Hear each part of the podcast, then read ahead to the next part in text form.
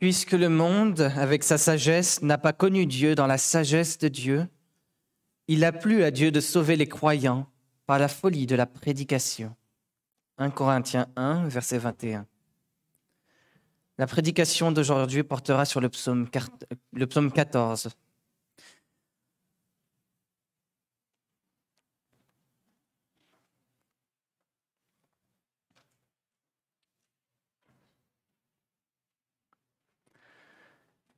Écoutons ensemble le psaume 14. Au chef de cœur de David, l'insensé dit dans son cœur, Il n'y a point de Dieu. Ils se sont corrompus, ils ont commis des actions horribles, il n'en est aucun qui fasse le bien. L'Éternel du haut des cieux se penche sur les êtres humains pour voir s'il y a quelqu'un qui ait du bon sens, qui cherche Dieu. Tous sont égarés. Ensemble, ils sont pervertis. Il n'en est aucun qui fasse le bien, pas même un seul. Tous ceux qui commettent l'injustice n'ont-ils pas de connaissance eux qui dévorent mon peuple comme on dévore du pain, ils n'invoquent pas l'Éternel. C'est là qu'ils trembleront de peur quand Dieu paraîtra au milieu de la race juste. Vous faites tourner à sa honte les projets du malheureux.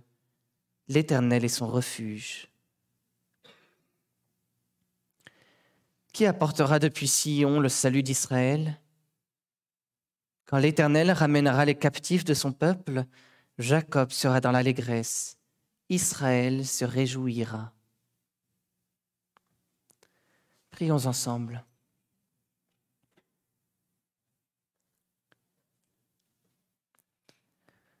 Seigneur notre Dieu, nous te remercions pour ta parole, ta parole qui est pleine de sagesse et de vérité. Ton Fils Jésus-Christ a prié pour nous. Il a dit, ta parole est la vérité. Sanctifie-les par la vérité. De même, nous prions. Ta parole est la vérité. Sanctifie-nous par la vérité. Telle est notre prière en Jésus-Christ. Amen. Bien-aimés du Seigneur, le monde est en train de devenir fou. Les guerres ravagent des populations entières, mais la paix n'est jamais trouvée.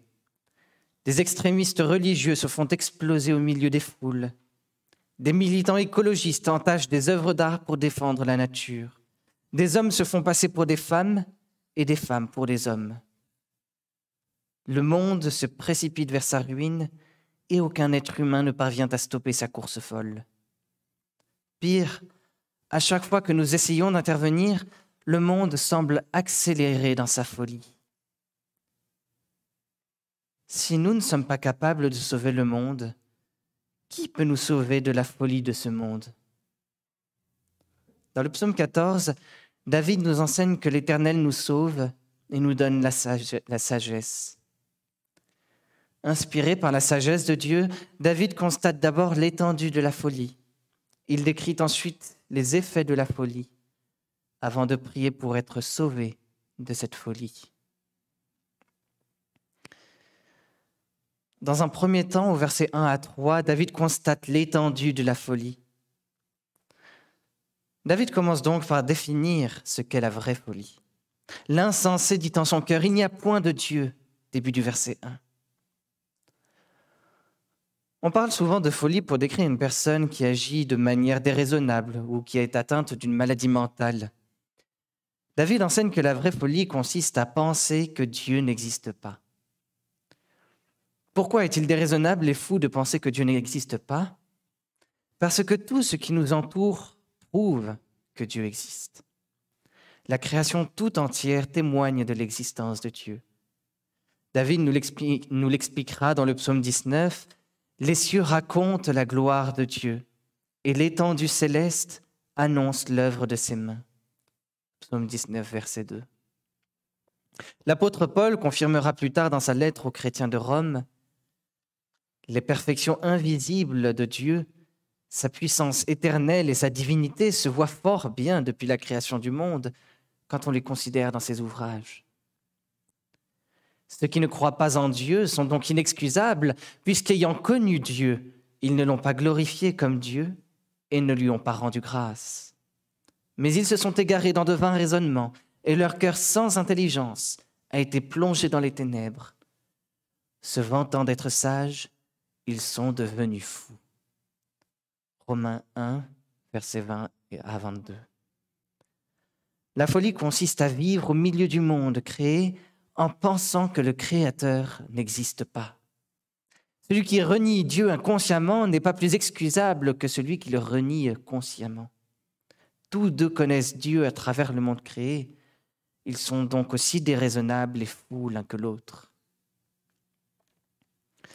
Fous, nous le sommes tous, constate David. Ils se sont corrompus, ils ont commis des actions horribles, il n'en est aucun qui fasse le bien. Fin du verset 1. Nous avons tous tendance à penser que Dieu n'existe pas. Nous avons tous tendance à agir comme si Dieu n'existe pas. Au commencement, Dieu avait donné des commandements à nos premiers parents pour leur indiquer comment faire le bien et prendre soin de la création. Il leur avait notamment commandé de ne pas manger le fruit de l'arbre de la connaissance du bien et du mal. Mais Adam et Ève ont, ont librement décidé d'agir comme si Dieu n'existe pas. Ils ont choisi de lui désobéir et ils ont mangé le fruit défendu. Nos premiers parents sont devenus fous et cette folie s'est transmise de génération en génération. Nous avons tous hérité de cette folie à notre conception, même David. Encore aujourd'hui, Dieu nous donne des commandements pour nous indiquer comment prendre bien soin du monde qui nous entoure. Ces commandements sont de bons commandements, mais nous sommes fous. À cause de la nature corrompue dont nous avons hérité, nous cherchons tous à vivre sans Dieu et sans ses bons commandements. C'est la raison pour laquelle aucun d'entre nous n'est naturellement capable de faire le bien. Sans Dieu, même les actions qui nous semblent bonnes sont en, réalité mauvaises. Sans ces bons commandements, nous nous comportons tous de manière horrible. Ce n'est pas à cause de Dieu que le monde souffre autant de la méchanceté, mais c'est à cause de notre propre folie. Nous voudrions vivre comme si le bon Dieu n'existe pas, et nous nous étonnons de ce que le monde soit si mauvais. Tous ces êtres humains sont fous, constate David. Au milieu du monde, David a un point de vue très subjectif sur la situation des êtres humains. Mais du haut du ciel, Dieu a un point de vue beaucoup plus objectif. Dieu confirme pourtant le triste constat de David en lui révélant sa perspective.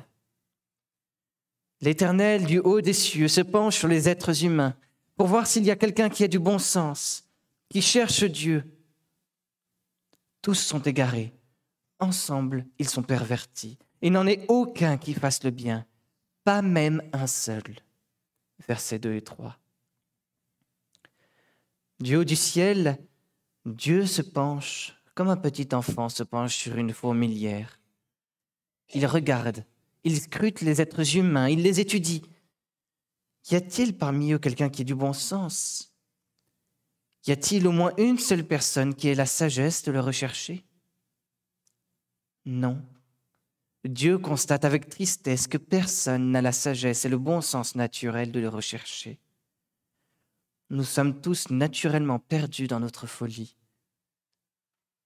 À cause de cette folie, aucun d'entre nous n'est réellement capable de faire le bien. Le verdict est implacable, pas même un seul. L'apôtre Paul reprendra ces quelques versets du psaume 14 dans sa lettre aux chrétiens de Rome, pour prouver qu'il n'y a pas de différence naturelle entre ceux qui grandissent au milieu du peuple de l'Alliance et ceux qui grandissent en dehors du peuple de l'Alliance.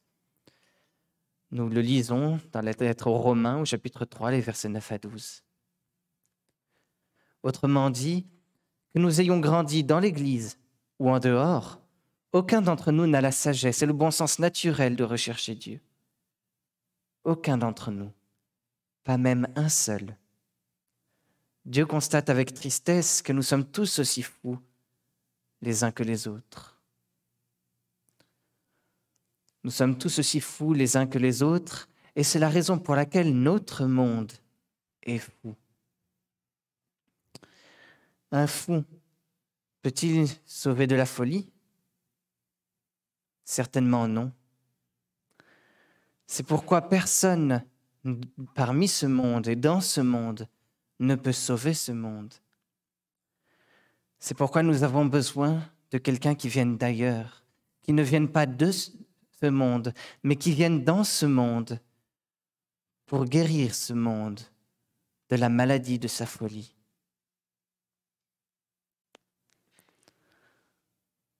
Cet homme, Dieu l'envoie, c'est son Fils éternel, Jésus-Christ.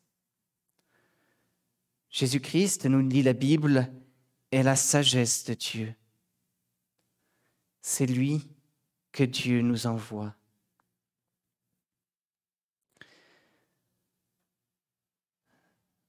Dans un deuxième temps, au verset 4 à 6, David décrit les effets de la folie. Et pour décrire les effets de la folie, David commence par décrire la violence actuelle des fous.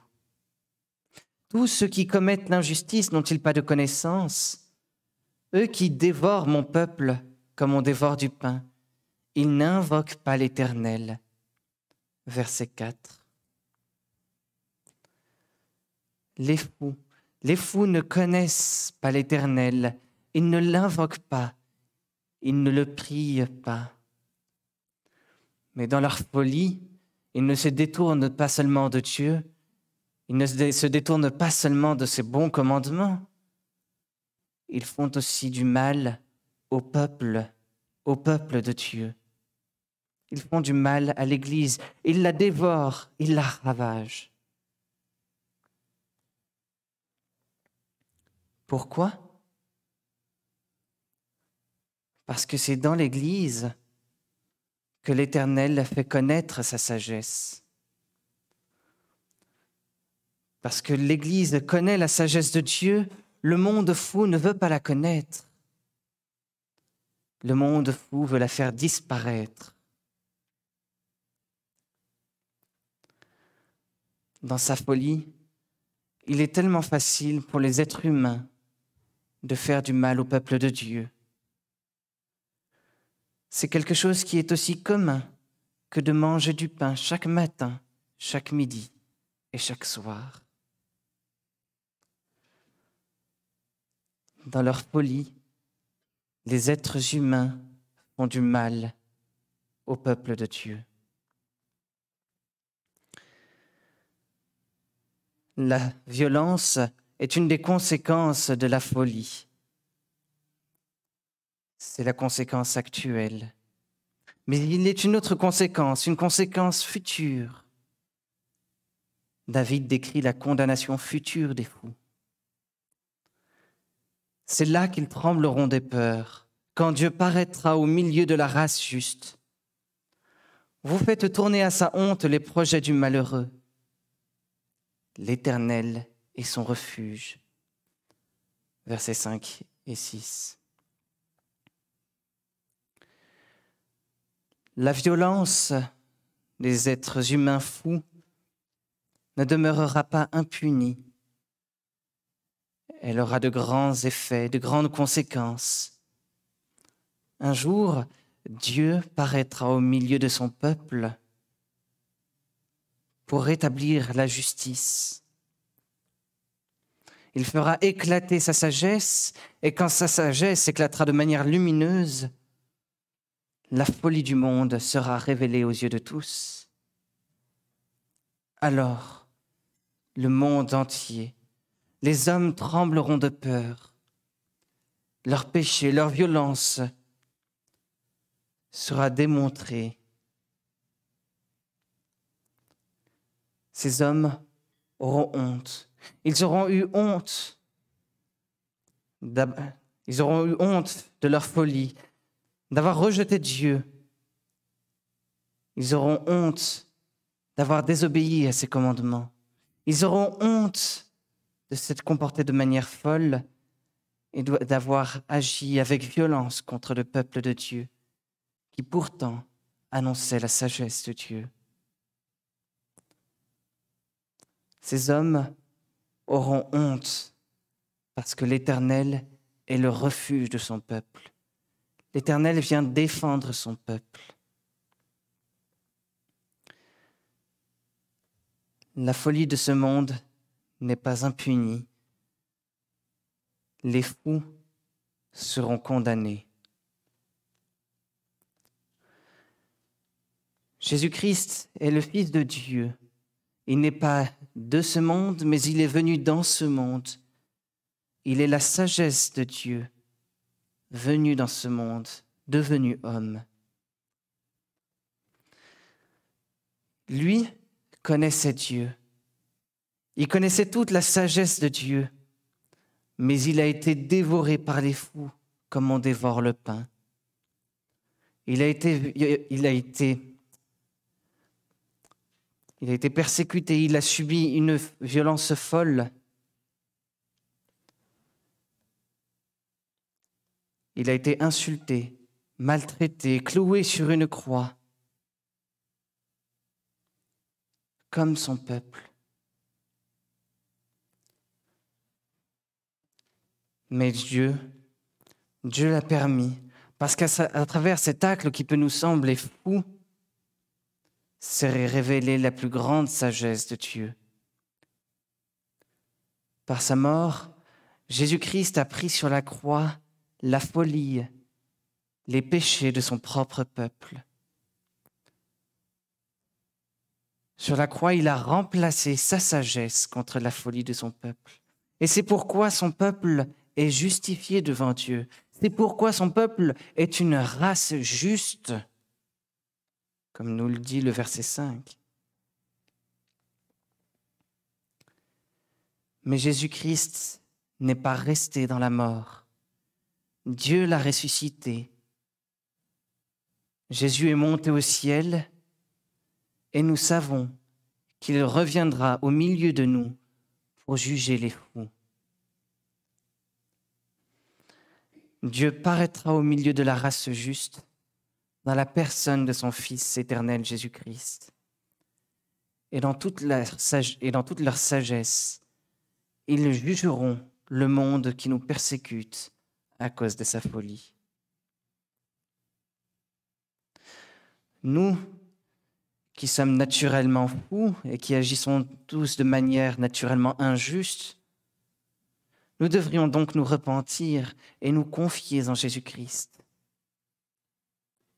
C'est lui qui a porté notre folie, c'est lui qui peut nous remplir de sa sagesse.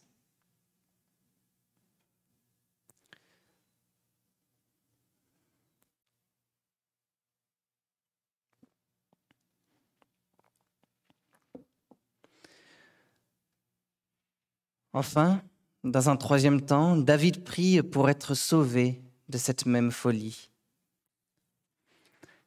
Qui apportera depuis Sion le salut d'Israël? Quand l'Éternel ramènera les captifs de son peuple, Jacob sera dans l'allégresse, Israël se réjouira. Il faut bien comprendre que le psaume 14 est une prière poétique, une prière chantée. Puisqu'il s'agit de poésie, il faut comprendre également que certaines images sont utilisées pour décrire une réalité plus profonde. Sion, par exemple, désigne la ville de Jérusalem. Jacob et Israël désignent le peuple de Dieu, c'est-à-dire l'Église. Autrement dit, qui apportera, qui apportera depuis Jérusalem le salut de l'Église? Qui apportera depuis Jérusalem notre salut Quand l'Éternel ramènera les captifs de son peuple, l'Église sera dans l'allégresse, l'Église se réjouira. Quand l'Éternel ramènera les captifs de son peuple, plusieurs commentateurs ont pensé à ce niveau-là que David annonçait déjà l'exil à Babylone et le retour d'exil. Mais je crois qu'il faut comprendre ce verset d'une autre manière. Nous sommes tous voyageurs, comme exilés dans ce monde de fous. Nous sommes tous captifs de ce monde de fous. David annonce ici notre, notre libération de ce monde rempli de folie. Et lorsque nous serons remplis, et lorsque nous serons délivrés de ce monde de folie, nous serons dans l'allégresse, nous serons dans une joie intense, parce qu'alors nous connaîtrons la vraie sagesse, et parce qu'alors nous serons entourés de la vraie sagesse, d'une sagesse qui tient ferme, d'une sagesse qui donne la vie.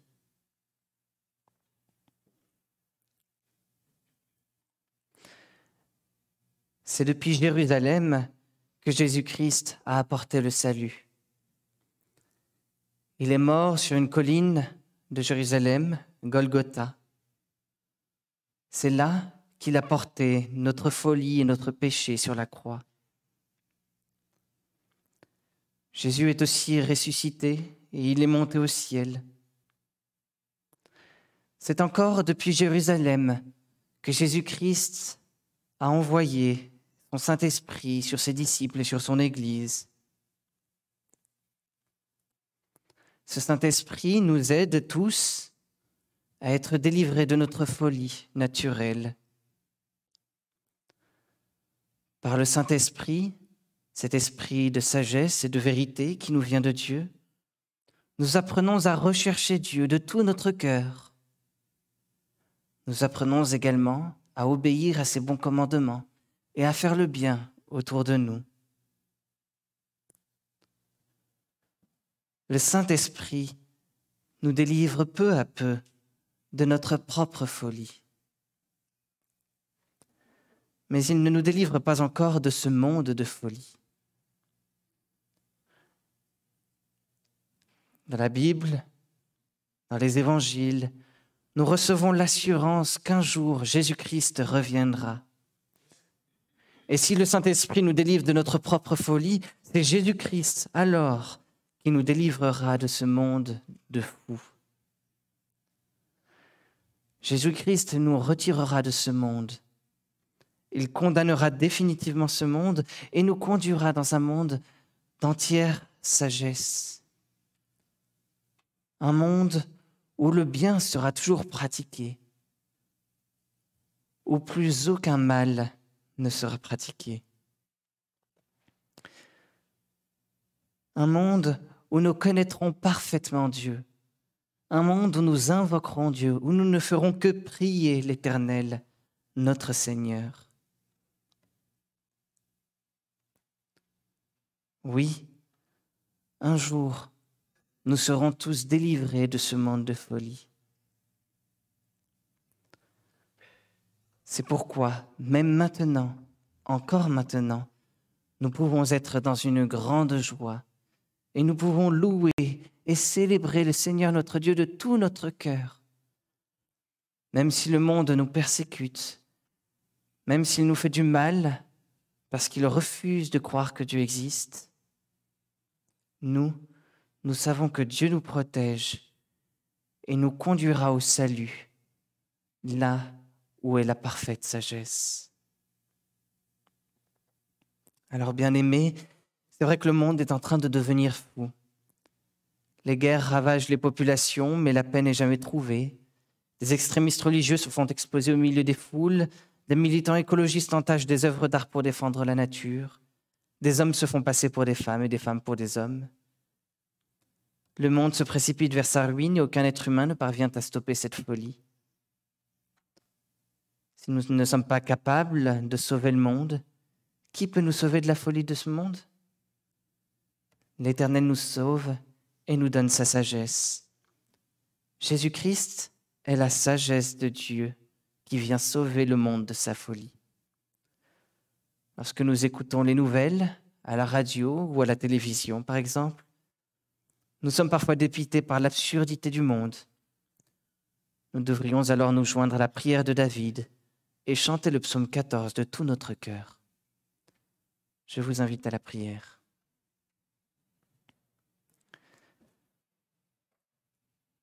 Seigneur notre Dieu, nous te remercions pour cette parole que tu nous as donnée. Merci parce que ta parole est la vérité et que tu nous sanctifies par la vérité. Merci de nous avoir envoyé Jésus-Christ pour nous donner toute la sagesse, pour nous révéler la sagesse. Merci de l'avoir fait mourir pour notre folie et de nous avoir remplis par lui de ta sagesse. Seigneur notre Dieu, nous te prions de continuer à œuvrer dans notre cœur par ton Saint-Esprit. Donne-nous de te rechercher constamment, jour après jour. Donne-nous de ne jamais nous éloigner de toi et de tes bons commandements. Donne-nous de te célébrer, de te louer en tout temps. Seigneur notre Dieu, nous reconnaissons qu'il est parfois bien difficile de le faire, et c'est pourquoi nous implorons ton aide. Nous te faisons cette prière dans le nom de notre Seigneur et Sauveur Jésus-Christ, sagesse de Dieu, venue pour nous. Amen.